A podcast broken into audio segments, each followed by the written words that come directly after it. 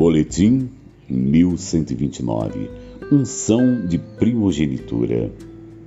A Bíblia é um tesouro inestimável. Não temos adjetivos ou palavras para descrever sua riqueza de informações e conteúdo que nos proporciona conhecimentos, aprendizados e nos dando ferramenta para descobrirmos chaves espirituais, segredos e mistérios do reino de Deus. Uma das coisas mais fascinantes é que ela foi escrita por uma média de 40 pessoas em épocas distintas, ofícios e condições das mais variadas. Durante um período de 1600 anos, e ela toda se completa, de Gênesis ao Apocalipse, do começo ao fim. Entre essas chaves espirituais, vemos o resgate dos primogênitos, a bênção e a unção dos primogênitos. João, ao descrever acerca dos 144 mil do Apocalipse, nos diz que eles foram comprados da terra. Estes são os que seguem o Cordeiro para onde quer que vai. Estes são os que dentre os homens foram comprados como primícias para Deus e para o Cordeiro. Apocalipse 14, 4. Mas o apóstolo Tiago também vai nos trazer uma tremenda verdade que nós também, em Cristo Jesus, somos primícias. Não erreis, meus amados irmãos. Toda boa dádiva e todo dom perfeito vem do alto, descendo do Pai das luzes em quem não há mudança, nem sobra de variação.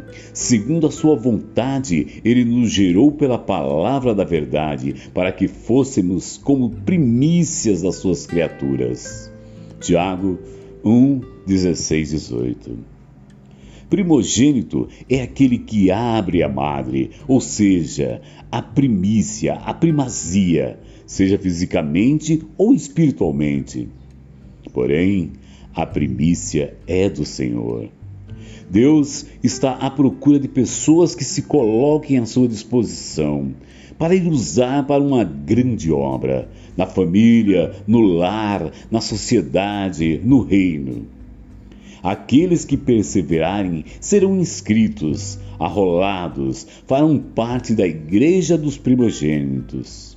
Mas chegasse ao Monte Sião, e à cidade do Deus vivo, a Jerusalém celestial e aos muitos milhares de anjos, à universal Assembleia e Igreja dos primogênitos, que estão inscritos nos céus, e a Deus, o juiz de todos, e aos espíritos dos justos aperfeiçoados, e a Jesus, o mediador de uma nova aliança, e ao sangue da aspersão, que fala melhor do que o de Abel.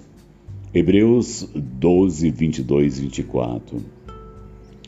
O filho primogênito tinha direito à porção dobrada na herança, pois era ele que ficaria responsável pela velhice dos pais. Mas além desse, tinham outros privilégios, pois era o filho da mão direita, do vigor, da juventude. Ele teria que dar continuação ao nome da família. Ele era o líder espiritual da família, bem como o administrador das propriedades. Então, lhe cabiam responsabilidades também de dar conta de todos os compromissos da família. Jesus de unigênito do Pai, se tornou primogênito entre muitos irmãos. Ele é um modelo que deve ser seguido, pois foi perfeito em toda a sua vida aqui na terra. Porque os que Dantes conheceu, também os predestinou para serem conformes à imagem de seu filho, a fim de que ele seja o primogênito entre muitos irmãos. Romanos 8:29. O qual é a imagem do Deus invisível, o primogênito de toda a criação, porque nele foram criadas todas as coisas que há nos céus e na terra, visíveis e invisíveis, sejam tronos, sejam dominações, sejam principados, sejam potestades. Tudo foi criado por ele e para ele Colossenses 1, 15, 16. Ele se entregou como remidor e resgatador. Ele pagou o preço. Agora precisamos nos apropriar dos seus feitos por nós.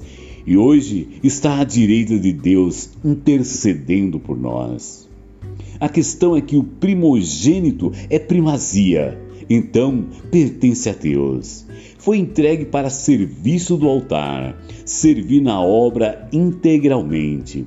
Caso contrário, ele não será bem sucedido em mais nada, a não ser que, que fizer o seu resgate da primogenitura explicado em todo o Pentateuco. Pois aí sim ele é autorizado para destravar, prosperar, possuir e conquistar. Devendo servir ao Senhor, mas na liberalidade de poder trabalhar e desenvolver-se numa carreira profissional ou como empresário. Texto Apóstolo Cleiton Nantes.